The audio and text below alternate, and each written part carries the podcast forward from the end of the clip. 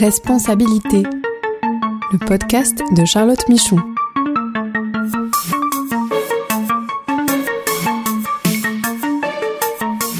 Droits humains pour comprendre les nouvelles obligations des entreprises.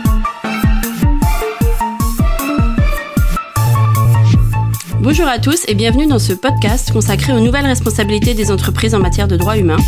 Je suis Charlotte Michon, je suis avocate et j'accompagne les entreprises dans la compréhension et la formalisation de leurs démarches droits humains et dans la conformité à leurs devoirs de vigilance.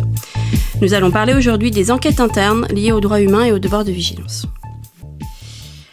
Alors, nous allons parler donc des enquêtes internes qui ont lieu dans les entreprises suite à des alertes ou des informations qui laisserait à penser que les lois ou les règles de l'entreprise n'ont pas été respectées. C'est assez classique en termes d'éthique des affaires, de concurrence ou de fraude, mais ce que je voudrais aborder aujourd'hui avec mon invité du jour, ce sont les enquêtes liées à des enjeux droits humains et devoirs de vigilance et les spécificités de ces enquêtes. Alors avant cela, je vous rappelle juste que dans le cadre de la loi française sur le devoir de vigilance, il y a une exigence d'avoir un mécanisme d'alerte de recueil de signalement et que de, manière plus générale, quand on parle de démarche droit humain, de démarche de vigilance droit humain, il doit y avoir la possibilité laissée aux détenteurs des droits, finalement, de pouvoir saisir l'entreprise via ce que l'on appelle des mécanismes de réclamation.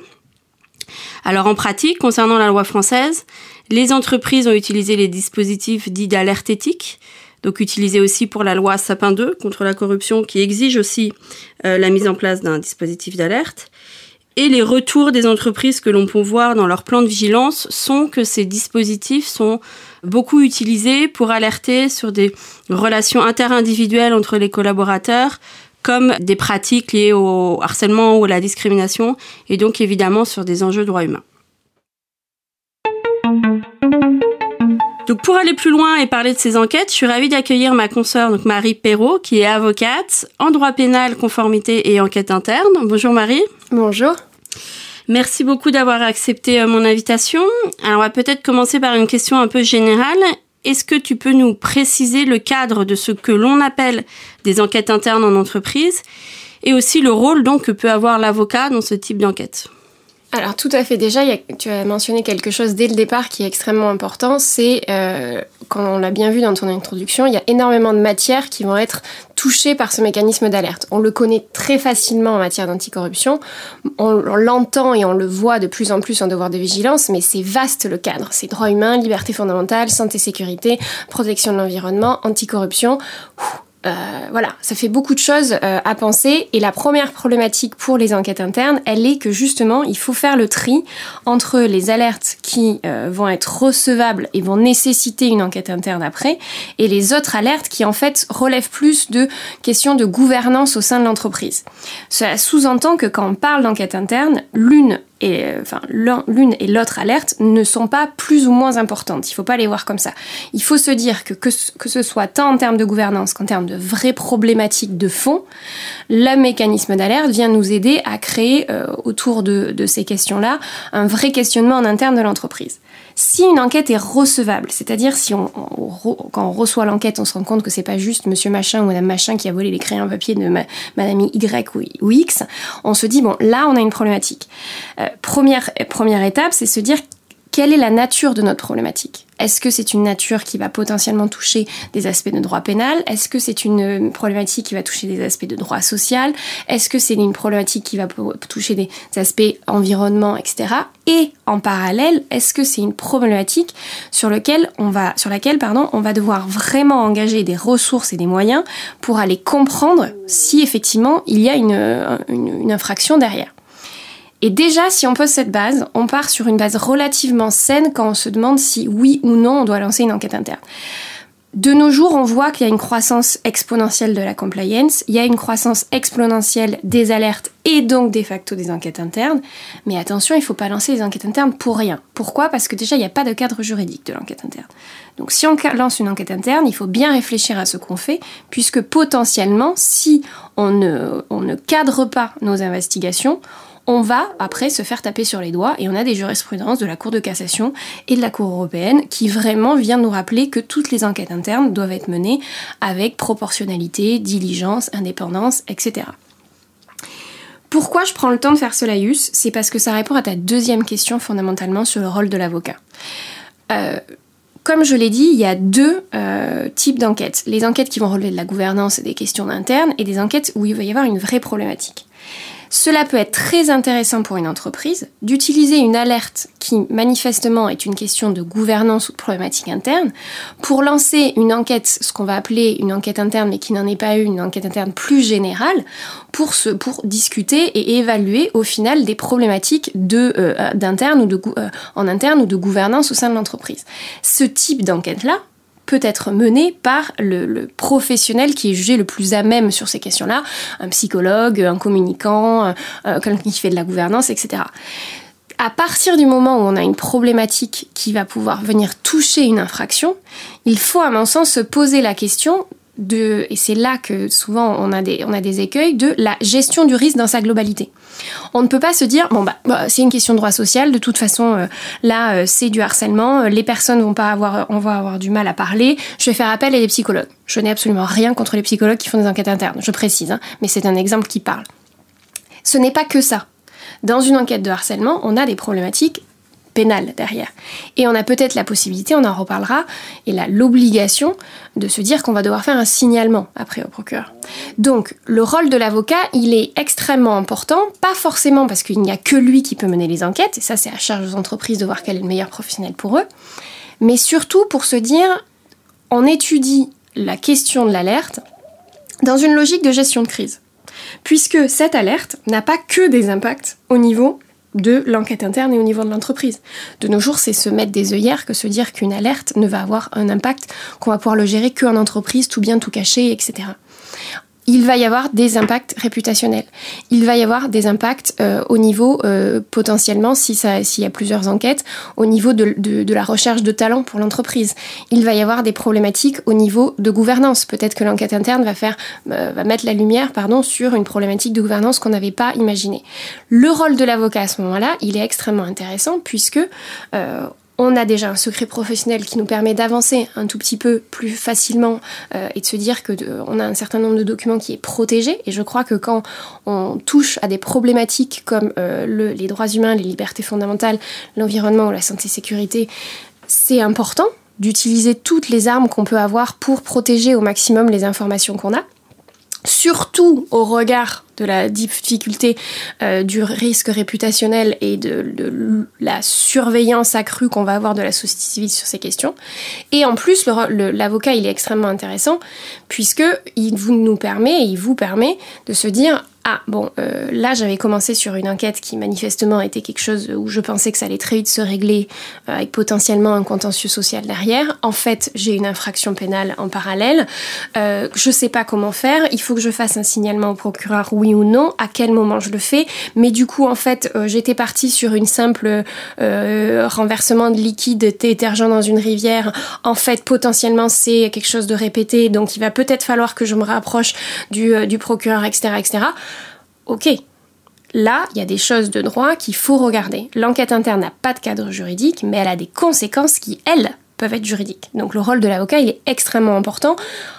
Pas forcément en tant que... Euh, alors il y a beaucoup d'avocats qui disent mais moi je suis pas un officier de police. Mais heureusement, heureusement, c'est pas ça qu'on demande.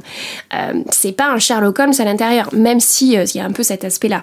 Ce que c'est plus, c'est quelqu'un qui vient en entreprise dire bon bah là les risques ils sont là et quels sont-ils et comment on les gère? Donc c'est quelqu'un qui sécurise finalement, qui donne un cadre aussi de gestion de, de des faits et de, et de l'enquête et qui est aussi un tiers externe et que ça peut être utile notamment quand il s'agit de, de, protection des personnes euh, euh, victime alléguée ou d'ailleurs euh, auteur hein, euh, finalement, allégué évidemment, euh, dans les entreprises. Et donc tu disais qu'il y avait de plus en plus de, d'enquêtes internes menées parce qu'il y avait de plus en plus d'alertes et parce que finalement on cherche à savoir ce qui se passe et il y a des dispositifs mis en place.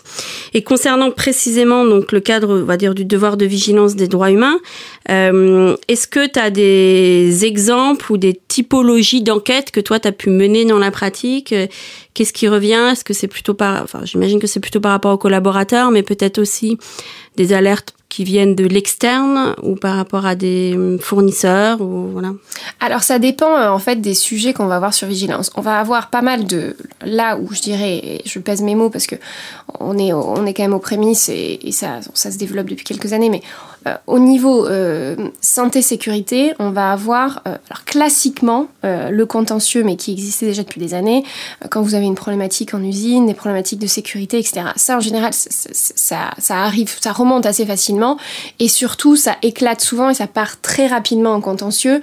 donc là, l'objet de l'enquête interne, il est un tout petit peu différent, puisqu'en général, le contentieux est déjà lancé, et en parallèle, on vient faire une enquête interne pour vérifier qu'il n'y a pas des faits répétés et qu'on n'est pas en train d'oublier quelque chose. Donc ça, c'est assez particulier aux contentieux, euh, enfin, aux enquêtes internes sécurité euh, et même santé.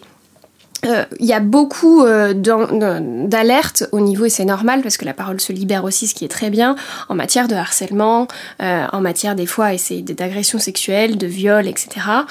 et là, c'est important d'avoir une, vision, encore une fois, je, me répète, hein, je, vais être embêtante, mais une vision globale parce que là, sur des faits, sur des alertes de harcèlement, agression sexuelle et de viol, il, faut être extrêmement minutieux dans le déroulement de l'enquête, puisque on a une problématique qui est qu'il y a une obligation de sécurité de l'employeur. Donc certes, il y a une sécurité vis-à-vis de la victime euh, alléguée euh, tout de suite pour vérifier que les, les agissements s'arrêtent.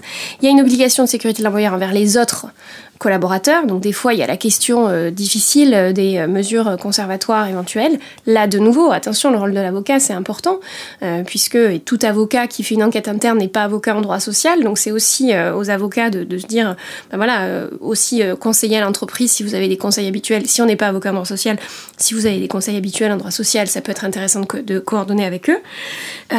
et après, euh, dans ces aspects harcèlement, euh, agression sexuelle, etc., euh, on a la problématique qui arrive très rapidement et qui est très spécifique à ces, enquêtes-là, de quid d'un signalement au procureur.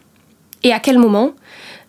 Et là, c'est primordial parce que il faut pas derrière que l'entreprise puisse se voir reprocher d'avoir permis une suppression de preuves, etc., etc. Ça marche aussi pour la corruption, mais c'est très différent puisque sur la corruption, on a majoritairement des preuves à collecter en, premier abord qui sont des preuves papier et électroniques, alors que sur des enquêtes harcèlement, agression sexuelle, ce sont des preuves humaines. Et là, c'est quand même complètement différent en termes d'approche. Donc, euh, on peut pas, euh, là où en corruption on arrive, on a un gros travail d'analyse qui est fait en amont. Au niveau du harcèlement, c'est tout de suite de l'humain et donc ça se gère différemment et ça se gère différemment dans la temporalité. L'environnement, c'est encore autre chose puisque en fait, on se retrouve sur euh, euh, des, sujets qui potentiellement euh, s'étalent dans le temps depuis plusieurs années s'étalent aussi géographiquement parfois, donc comment gérer la collecte de l'information et comment faire en sorte de ne pas après euh, se voir reprocher d'avoir détruit des preuves? Donc la question de la conservation des données euh, est, vraiment primordiale pour moi sur les enquêtes vigilance environnement puisque on est sur des preuves qui peuvent être beaucoup plus facilement euh, et rapidement détruites que dans les autres sujets parce que bon bah, concrètement vous faites une pollution de rivière, hein, il faut très rapidement pouvoir trouver, regarder les machines qui ont fuité, regarder les personnes qui étaient en, présent à ce moment-là, etc., etc. Donc la question de la conservation de la preuve au niveau des enquêtes internes euh, environnement, elle est hyper importante, surtout que avec la CGIP environnementale qui, euh, qui est maintenant euh, dans l'arsenal français, on a aussi cette question à ce moment-là de à quel moment et est-ce qu'on va voir les services de police pour dire bon ben voilà il y a eu ça et c'est là que c'est intéressant aussi puisque si on prend plutôt corruption et, hum, environnement, on est sur une responsabilité de l'entreprise extrêmement importante puisque c'est l'entreprise qui potentiellement va aller signer cette CGIP derrière ou va aller voir le procureur ou voire même va voir sa responsabilité engagée. Sur des questions de harcèlement, d'agression sexuelle, c'est plus rarement l'entreprise elle-même, voire très rarement l'entreprise elle-même qui est l'auteur présumé. Mm. c'est quelqu'un d'autre. Mm. Et donc du coup, il y a cette question de, euh, on est vraiment sur une obligation de sécurité de l'employeur. Et ce qu'on voit aussi, euh, et c'est ce que tu disais et, à raison, euh, c'est que les signalements externes vont être beaucoup plus prégnants sur des questions euh, vigilance. Pourquoi? Parce que justement, c'est cette logique de vérification de la chaîne de valeur. Donc, on a aussi énormément de documents qui passent euh, de l'entreprise euh, première à toute sa chaîne de valeur dans le cadre des due diligence et des, évaluations des tiers. Donc, il y a énormément d'informations qui circulent aussi. Ce qui veut dire que la responsabilité, elle est dans le fond partagée entre les, tous les acteurs de cette chaîne de valeur. Donc, possibilité d'avoir de plus en plus, et c'est ce qu'on voit, euh, des alertes qui arrivent tout au long de la, de la chaîne de valeur. La difficulté, c'est que si jamais l'alerte, elle arrive dans le troisième maillon de la chaîne de valeur, est-ce que l'entreprise du bout va être au courant? À quel moment? Et euh, du coup, quelles, les obligations, quelles sont les obligations de reporting de cette entreprise dans la troisième chaîne de valeur à la chaîne, à la chaîne première? Bien évidemment, on va dire, il y a les clauses de conformité, on nous dit que, voilà, etc., etc. Sauf que si on regarde, et moi j'en suis persuadée parce qu'on le voit déjà dans le monde de l'arbitrage, il y a de plus en plus de contentieux sur les clauses de conformité. Puisque justement, ces clauses de conformité, elles mettent en place ce reporting obligatoire qui n'arrive pas forcément, qui est plus complexe, qui fait un transfert de responsabilité. Et donc, du coup, en enquête interne, ça brouille en fait, qui s'occupe de quoi? Donc je pense qu'en vigilance, on va aussi avoir cette question-là sur euh, quid de la gestion des alertes par les tiers qui, sont faites en fait et qui sont reçues tout au long de la chaîne de valeur? Comment on fait euh, pour euh, communiquer euh, sur ces questions-là, puisque peut-être qu'une entreprise va se dire Ouh moi je reçois une alerte, je la gère moi-même, je vais pas forcément le dire à mon partenaire commercial euh, plus haut. Oui, et d'autant plus qu'on a moins de visibilité évidemment sur ce qui se passe à l'extérieur et chez les et chez les fournisseurs ou les partenaires commerciaux, et moins aussi de possibilités d'aller sur place, enfin d'investigation en réalité.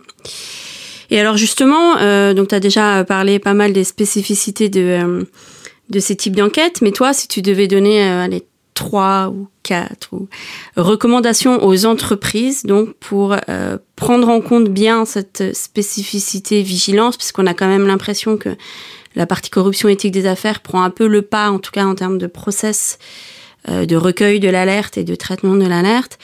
Euh, quel, quel serait-il pour s'assurer qu'il y ait des réponses effectives en fait hein, et des enquêtes effectives?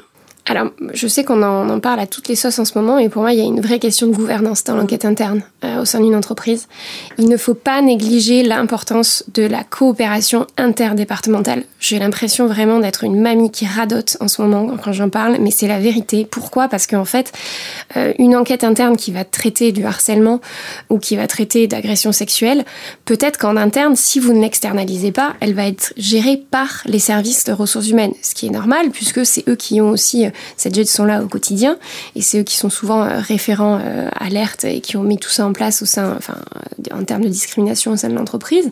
Donc, euh, il faut que, du coup, ces équipes-là, alors là, je prends l'exemple des ressources humaines, mais ça peut être autre chose, que ces équipes-là soient aussi bien formées que les équipes qui vont avoir été identifiées comme enquêteurs anticorruption, puisque euh, on a une nécessité d'adapter notre approche quand on est dans une enquête pour harcèlement, quand on est dans une enquête euh, d'environnement, quand on est dans une enquête d'anticorruption. Ce n'est pas la même chose.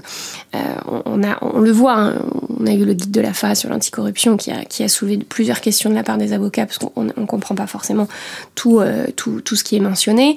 Mais en fait, on voit, si on regarde aussi, on a une jurisprudence foisonnante de la Chambre sociale de la Cour de cassation en matière d'enquête interne, majoritairement du coup en, matière de, droit social, euh, il faut aussi euh, penser que l'entreprise, elle doit si elle ne peut pas, parce qu'elle ne peut pas tout externaliser, je veux dire, il faut être logique aussi, mmh.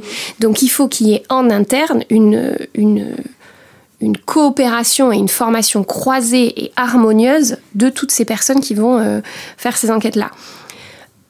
Un, parce que comme je le disais, on ne peut pas tout externaliser. Deux, parce que c'est précieux pour les avocats qui sont après mandatés sur une enquête pour une enquête interne très précise d'avoir un interlocuteur qui est conscient euh, de, des enjeux, qui a été formé à la question de l'enquête interne et qui, a, est conscient et qui a connaissance de tous les points de contact nécessaires pour aller recueillir des éventuels documents euh, supplémentaires ou d'organiser les entretiens. Ça fait gagner un temps de fou en enquête interne. Donc ça, pour moi, ce serait le point majeur. Le deuxième euh, conseil que je donnerais de façon très pratique, euh, je l'ai déjà mentionné, mais pour moi c'est important, c'est de toujours se poser la question de euh, quels sont les risques auxquels je suis exposée. De façon et pas que le, risque alors oui le risque juridique mais aller plus en profondeur. Est-ce que j'ai un risque euh, en matière sociale? Est-ce que j'ai un risque en matière pénale? Est-ce que j'ai un risque en matière pénale de l'environnement? Est-ce que j'ai un risque potentiellement autre en matière contractuelle? Parce qu'une enquête interne peut générer derrière une nécessité de terminer certains contrats. Donc euh, du coup quel est mon risque en matière contractuelle? Réfléchir à ces risques là juridiques et réfléchir au risque réputationnel attention en parallèle d'une enquête interne sur euh, une, alerte environnement, on peut avoir de multiples documents qui sont publiés par l'entreprise sur le site et qui parlent des engagements environnementaux de l'entreprise. Attention, parce que du coup là, si, euh, et, je pense qu'à notre époque c'est plus le si, mais plutôt le quand l'alerte et l'enquête sera connue, euh, soit des services de police, soit de la presse, ça a ça va pas non plus l'aider, hein, ou des ONG, euh, ça ne va pas du tout euh, donner une bonne image d'une entreprise qui, en parallèle, aura peut-être fait tout ce qui était en son pouvoir pour bien gérer mhm. l'enquête. Donc euh, le risque réputationnel, il est, à mon sens, presque plus fort. Et il devient presque plus fort dans une enquête interne que le risque juridique qui est toujours présent et qu'il faut bien sûr évaluer. Donc vraiment penser dans l'exposition au risque dans sa globalité dans l'enquête interne. Et le dernier point et le dernier conseil, euh, c'est euh, ne pas penser que l'enquête interne remplace les enquêtes de police. Donc euh, être transparent avec les services de police aussi. Alors bien évidemment, attention, hein, là je sens que mes, confrères de la défense vont dire quoi, ils vont hurler.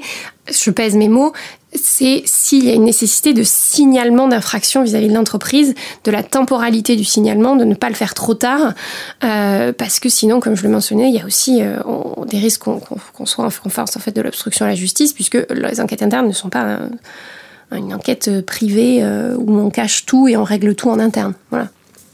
Oui, oui, et vous n'êtes pas des procureurs comme tu l'as dit, ni ah des enquêteurs internes, et c'est pas le même, c'est pas le même exercice. Hein. Non, non, vraiment, moi, je, je suis pas procureur. Très bien. Bon bah, écoute, merci beaucoup Marie de rien. pour toutes ces, ces informations. Et donc c'est fini pour aujourd'hui. On se retrouve euh, la prochaine fois.